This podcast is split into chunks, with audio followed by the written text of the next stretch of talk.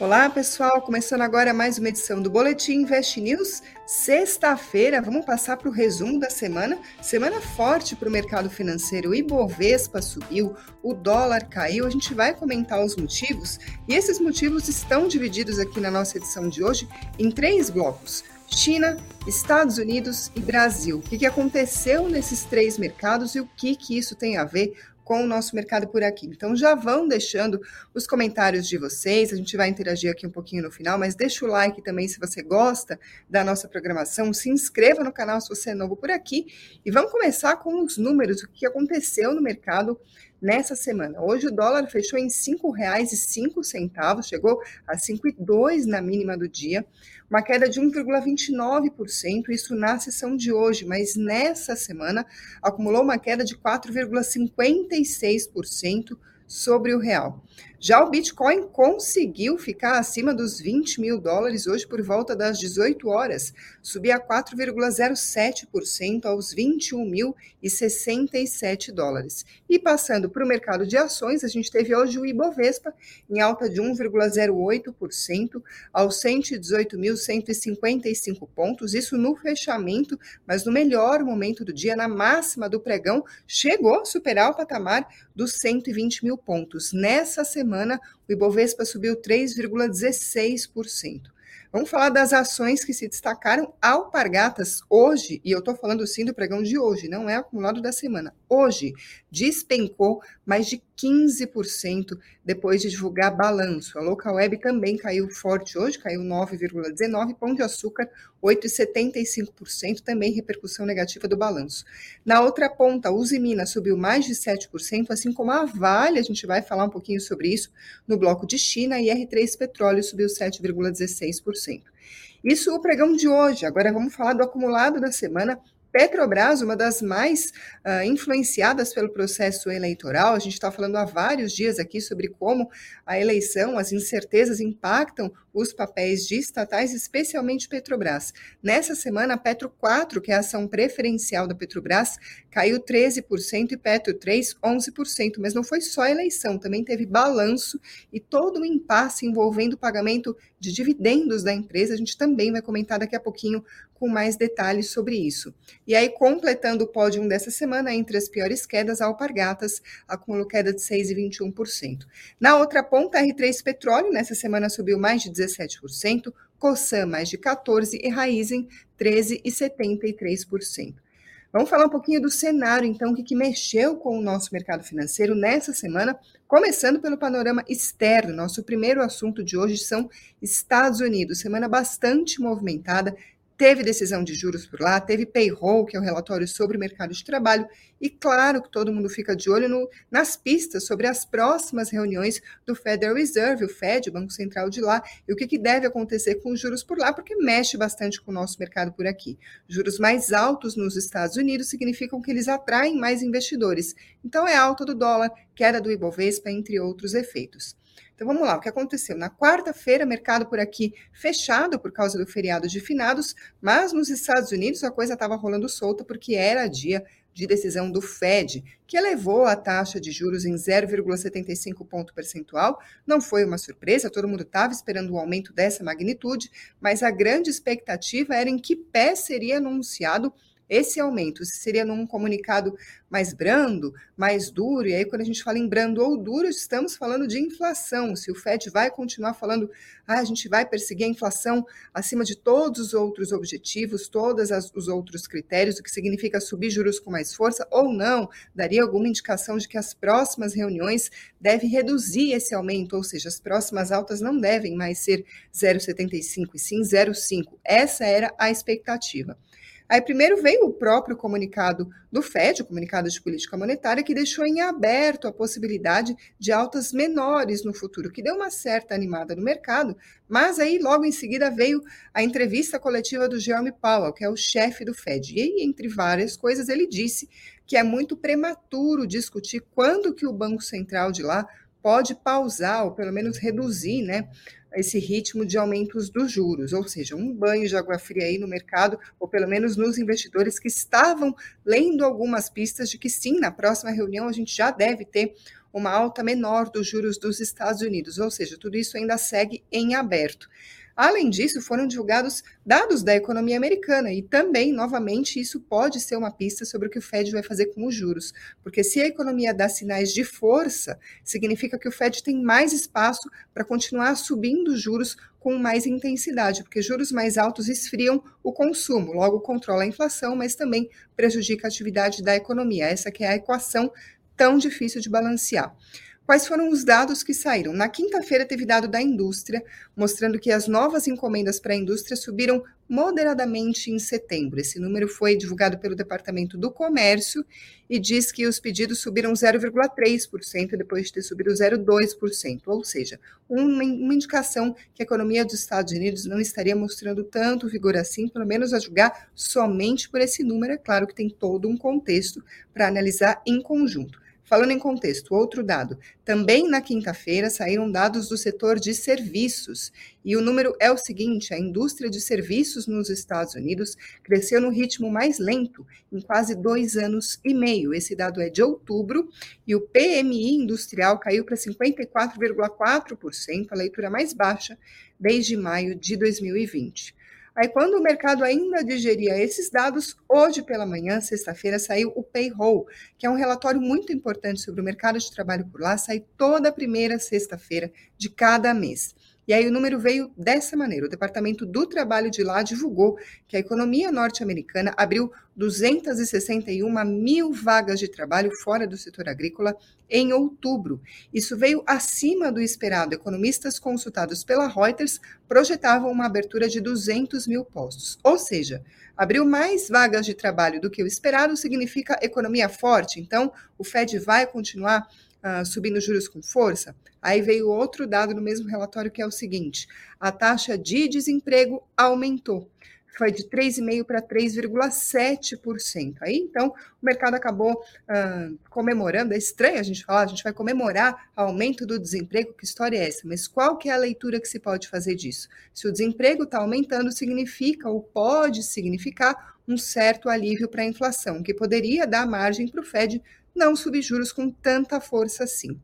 Agora, a gente tem os riscos de recessão aumentando, também não é uma discussão exatamente nova. Juros mais altos, como eu disse, acabam uh, esquentando essas discussões sobre como Uh, isso pode acabar impactando a economia e isso pode, inclusive, fazer com que uh, esse mercado de trabalho mais apertado que a gente vê nos Estados Unidos acabe mudando um pouco a sua tendência. Por quê? A gente está vendo que, mesmo com essa alta do desemprego que a gente acompanhou, o mercado de trabalho continua apertado. Teve uma pesquisa na quinta-feira indicando que lá nos Estados Unidos tem 1,9 vagas de trabalho por pessoa desempregada, ou seja, não está exatamente difícil encontrar emprego nos Estados Unidos, o que acaba gerando uma pressão sobre os salários. Essa pesquisa foi, do, foi divulgada pelo Instituto de Gestão de Fornecimento na quinta-feira e constatou que algumas empresas do setor de serviços estão segurando o preenchimento de vagas em aberto justamente por causa dessas condições econômicas incertas. Ou seja, semana de muito dado, algumas avaliações, algumas conclusões, mas o que a gente pode esperar para as semanas seguintes é sim o mercado continuando atento às pistas sobre o que pode acontecer próximas reuniões do FED. Agora, o foco segue para a divulgação da ata da reunião do FED, o que, que ela deve indicar, quais foram, em que condições uh, foram, foi tomada essa decisão de alta dos juros, o que está em discussão. E é claro que a gente aqui vai continuar acompanhando.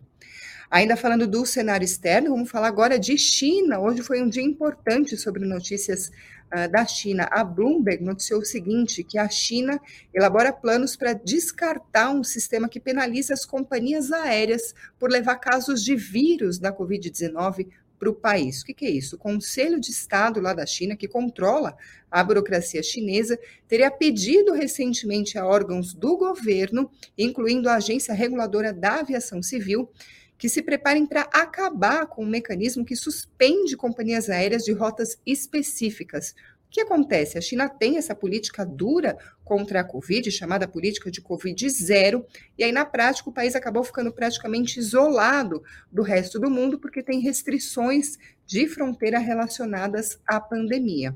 E aí com isso as principais empresas globais chinesas, aí vai de montadoras a empresas de tecnologia, estão sofrendo inclusive interrupções dos seus negócios, isso desde outubro. Na quarta-feira, por exemplo, autoridades impuseram um bloqueio de sete dias na cidade de Zhengzhou, uma área que abriga aí a maior fábrica de montado, a maior fábrica de montagens, desculpa, de iPhones da China. Teve também o caso tão emblemático, foi bastante falado aí nessa semana, do resort da Disney em Xangai, é um complexo, claro que inclui parque de diversões, que suspendeu as suas operações para prevenir novos surtos. E o que aconteceu? Os visitantes, as pessoas foram trancadas dentro do parque até que eles apresentassem um teste negativo de Covid-19. Xangai teve no dia 30 de outubro o relato de 10 casos transmitidos localmente, e aí a China responde, como a gente vê, com essa política dura aí de, de Covid-0. Agora, essa notícia sobre a China possivelmente estar se preparando para atenuar essas restrições a companhias aéreas, seria esse um sinal, então, de que as autoridades estão, de fato, buscando aliviar os impactos da política de Covid-0? Bom, não teve confirmação oficial, inclusive, muito pelo contrário. Na quarta-feira, a Comissão Nacional de Saúde da China falou que o país deve se ater inebalav inabalavelmente, desculpa, a política de Covid zero. As autoridades, inclusive, têm negado o conhecimento de um suposto comitê formado para avaliar a reabertura das fronteiras em março. Ou seja, existe uma expectativa? Sim. Tem a confirmação oficial? Não. Mexeu com o mercado mesmo assim? Sim, inclusive aqui no Brasil. Lá fora, começando pelos efeitos que isso teve, o minério de ferro teve um dia de alta, os contratos subiram hoje, sexta-feira.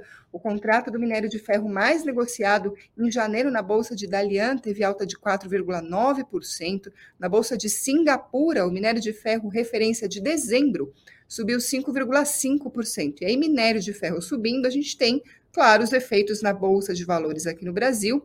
A Vale hoje teve uma alta de 7,59% das ações. A Vale é o principal peso na composição do Ibovespa, que é o principal indicador da Bolsa Brasileira, hoje chegou a subir mais de 8% nas máximas do, do pregão, e eu estou falando sim de um único pregão. A Vale subindo 8% em um pregão não é acumulado da semana. E é claro que isso puxou o Ibovespa para cima como um todo, apesar da forte queda da Petrobras que a gente viu no pregão de hoje, muito por causa da questão dos dividendos, todas as incertezas, os impasses que a gente vai comentar daqui a pouquinho. Agora, portanto, a gente vai começar o nosso bloco Brasil. Quais foram as notícias que mexeram com o mercado financeiro nessa semana. E claro, primeira semana depois do resultado da eleição de domingo, que terminou com a vitória do candidato do PT, Luiz Inácio Lula da Silva, sobre o presidente Jair Bolsonaro, que pelo PL tentava reeleição, terminou derrotado numa disputa acirradíssima, diferença pequena de votos. E aí, então, as atenções do mercado se voltaram para como se daria a transição de governo e as pistas, claro, que a gente teria sobre os próximos passos do governo eleito, né, quando de fato assumir a gestão. E aí o vice-presidente eleito, o Geraldo Alckmin, foi nomeado pela equipe do Lula para o posto de coordenador da transição do governo. Na quinta-feira, ele se reuniu com o atual ministro-chefe da Casa Civil, o Ciro Nogueira, uh, além, claro, de outros integrantes da própria equipe do Lula e outros parlamentares. E aí o Alckmin disse que novos nomes da equipe da transição vão ser anunciados a partir de segunda-feira. E claro, falando em novos nomes, o mercado vai buscar pistas sobre quem, quem são os cotados para cargos importantes, especialmente o ministro da Economia, por enquanto ainda não foi anunciado. O Alckmin também disse que teve um rápido encontro com o atual presidente Jair Bolsonaro, falou que o Bolsonaro disse que a eleição, desculpa, que a transição vai ser pautada pelo interesse público. Também na quinta-feira, dia bastante movimentado para o cenário político, foi anunciado que vai ter uma PEC, uma proposta de emenda constitucional, para criar uma exceção, uma excepcionalidade ao teto de gastos. Com isso, portanto, adequar o orçamento de 2023 para o próximo governo. Ela vai ter que contemplar as promessas do Lula como a manutenção do Auxílio Brasil em 600 reais, reajuste real do salário mínimo e, além disso, também vai procurar cobrir furos que já existem, como a não correção dos valores da merenda escolar.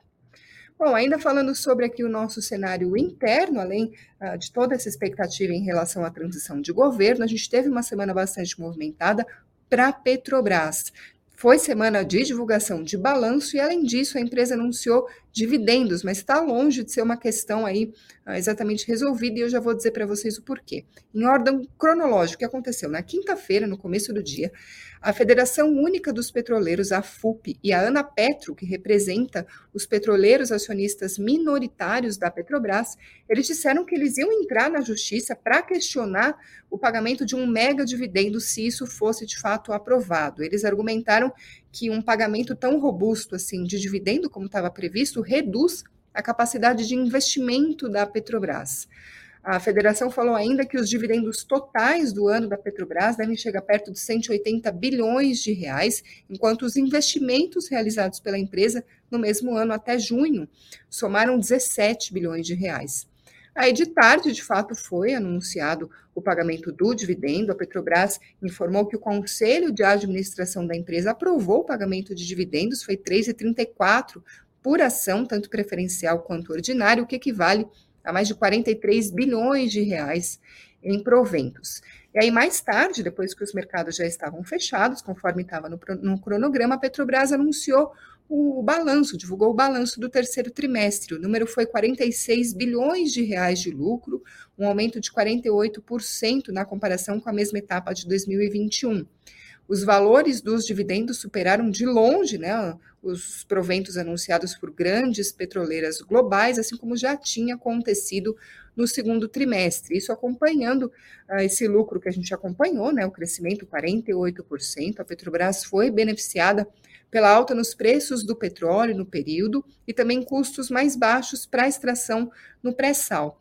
E aí, no próprio anúncio de dividendos, a Petrobras disse o seguinte: que isso segue a política de dividendos da empresa, e aí, abre aspas, não existem investimentos represados por restrição financeira ou orçamentária, e a decisão de uso dos recursos excedentes para remunerar os acionistas se apresenta como a de maior eficiência para otimização da alocação do caixa, fecha aspas. Bom, isso foi o que aconteceu ontem, quinta-feira, e hoje, sexta, veio a segunda notícia que impactou bastante o mercado, que foi a seguinte: o Ministério Público, junto ao Tribunal de Contas da União, pediu a suspensão do pagamento de dividendos pela Petrobras. O subprocurador-geral, uh, que é o Lucas Rocha Furtado, argumentou que é preciso avaliar possível risco à sustentabilidade financeira e esvaziamento da disponibilidade em caixa da Petrobras. Ele disse o seguinte, abre aspas, faz-se necessária e urgente a intervenção dessa Corte de Contas, até mesmo com a finalidade de preservar a moralidade pública, a imagem, o respeito, a reputação das instituições públicas e a sustentabilidade financeira da empresa. Hoje teve uma coletiva de imprensa com a participação de diversos representantes do mercado, investidores, enfim, que a Petrobras comentou a divulgação dos resultados, os números, o que veio no balanço, e aí também falou-se sobre dividendos. O diretor executivo financeiro de relacionamento com investidores da Petrobras, o Rodrigo Araújo, ele disse que não teve acesso a essa representação feita pelo Ministério Público junto com o TCU, mas falou que está à disposição para prestar todas as informações necessárias. Então, resultado, a ação da Petrobras hoje, somente no dia de hoje, a Petro 3 caiu 5,23% e a Petro 4, que é a ação preferencial, caiu 5,51%. Bom, vamos passar então agora para as perguntas de vocês. Deixa eu ver o que eu tenho aqui de mensagens. Uh, deixa eu ver. O JR pergunta se o boletim vai ser no mesmo horário após a alteração da B3. Sim, a gente faz o boletim sempre nesse horário, independente quando tem horário de verão nos Estados Unidos, muda também o horário da B3, mas a gente aqui no boletim continua uh, no mesmo horário. Ah, vamos ver. O Gil Costa pergunta se a China resolver acabar com as restrições, a Vale chega aos 100 reais. Bom, como jornalista, é claro que eu não sei dizer exatamente quando que a Vale chega aos 100 reais, mas a gente consegue ver uma relação bastante direta do que acontece com a China e aí, consequentemente, respinga no preço do minério e claro que a gente vê o efeito por aqui uh, na ação da Vale, assim como outras do setor também. Porque a China é uma das principais compradoras de minério, a Vale é uma das principais vendedoras, ou seja, deu match, né? Portanto, é o que a gente vê refletido na Bolsa de Valores. Pessoal, com isso hoje eu encerro, portanto, a transmissão do Boletim Invest News. Muito obrigada a vocês que estão acompanhando. Agradeço a quem está ouvindo por podcast ou pela Alexa. E até a próxima. Tchau, tchau.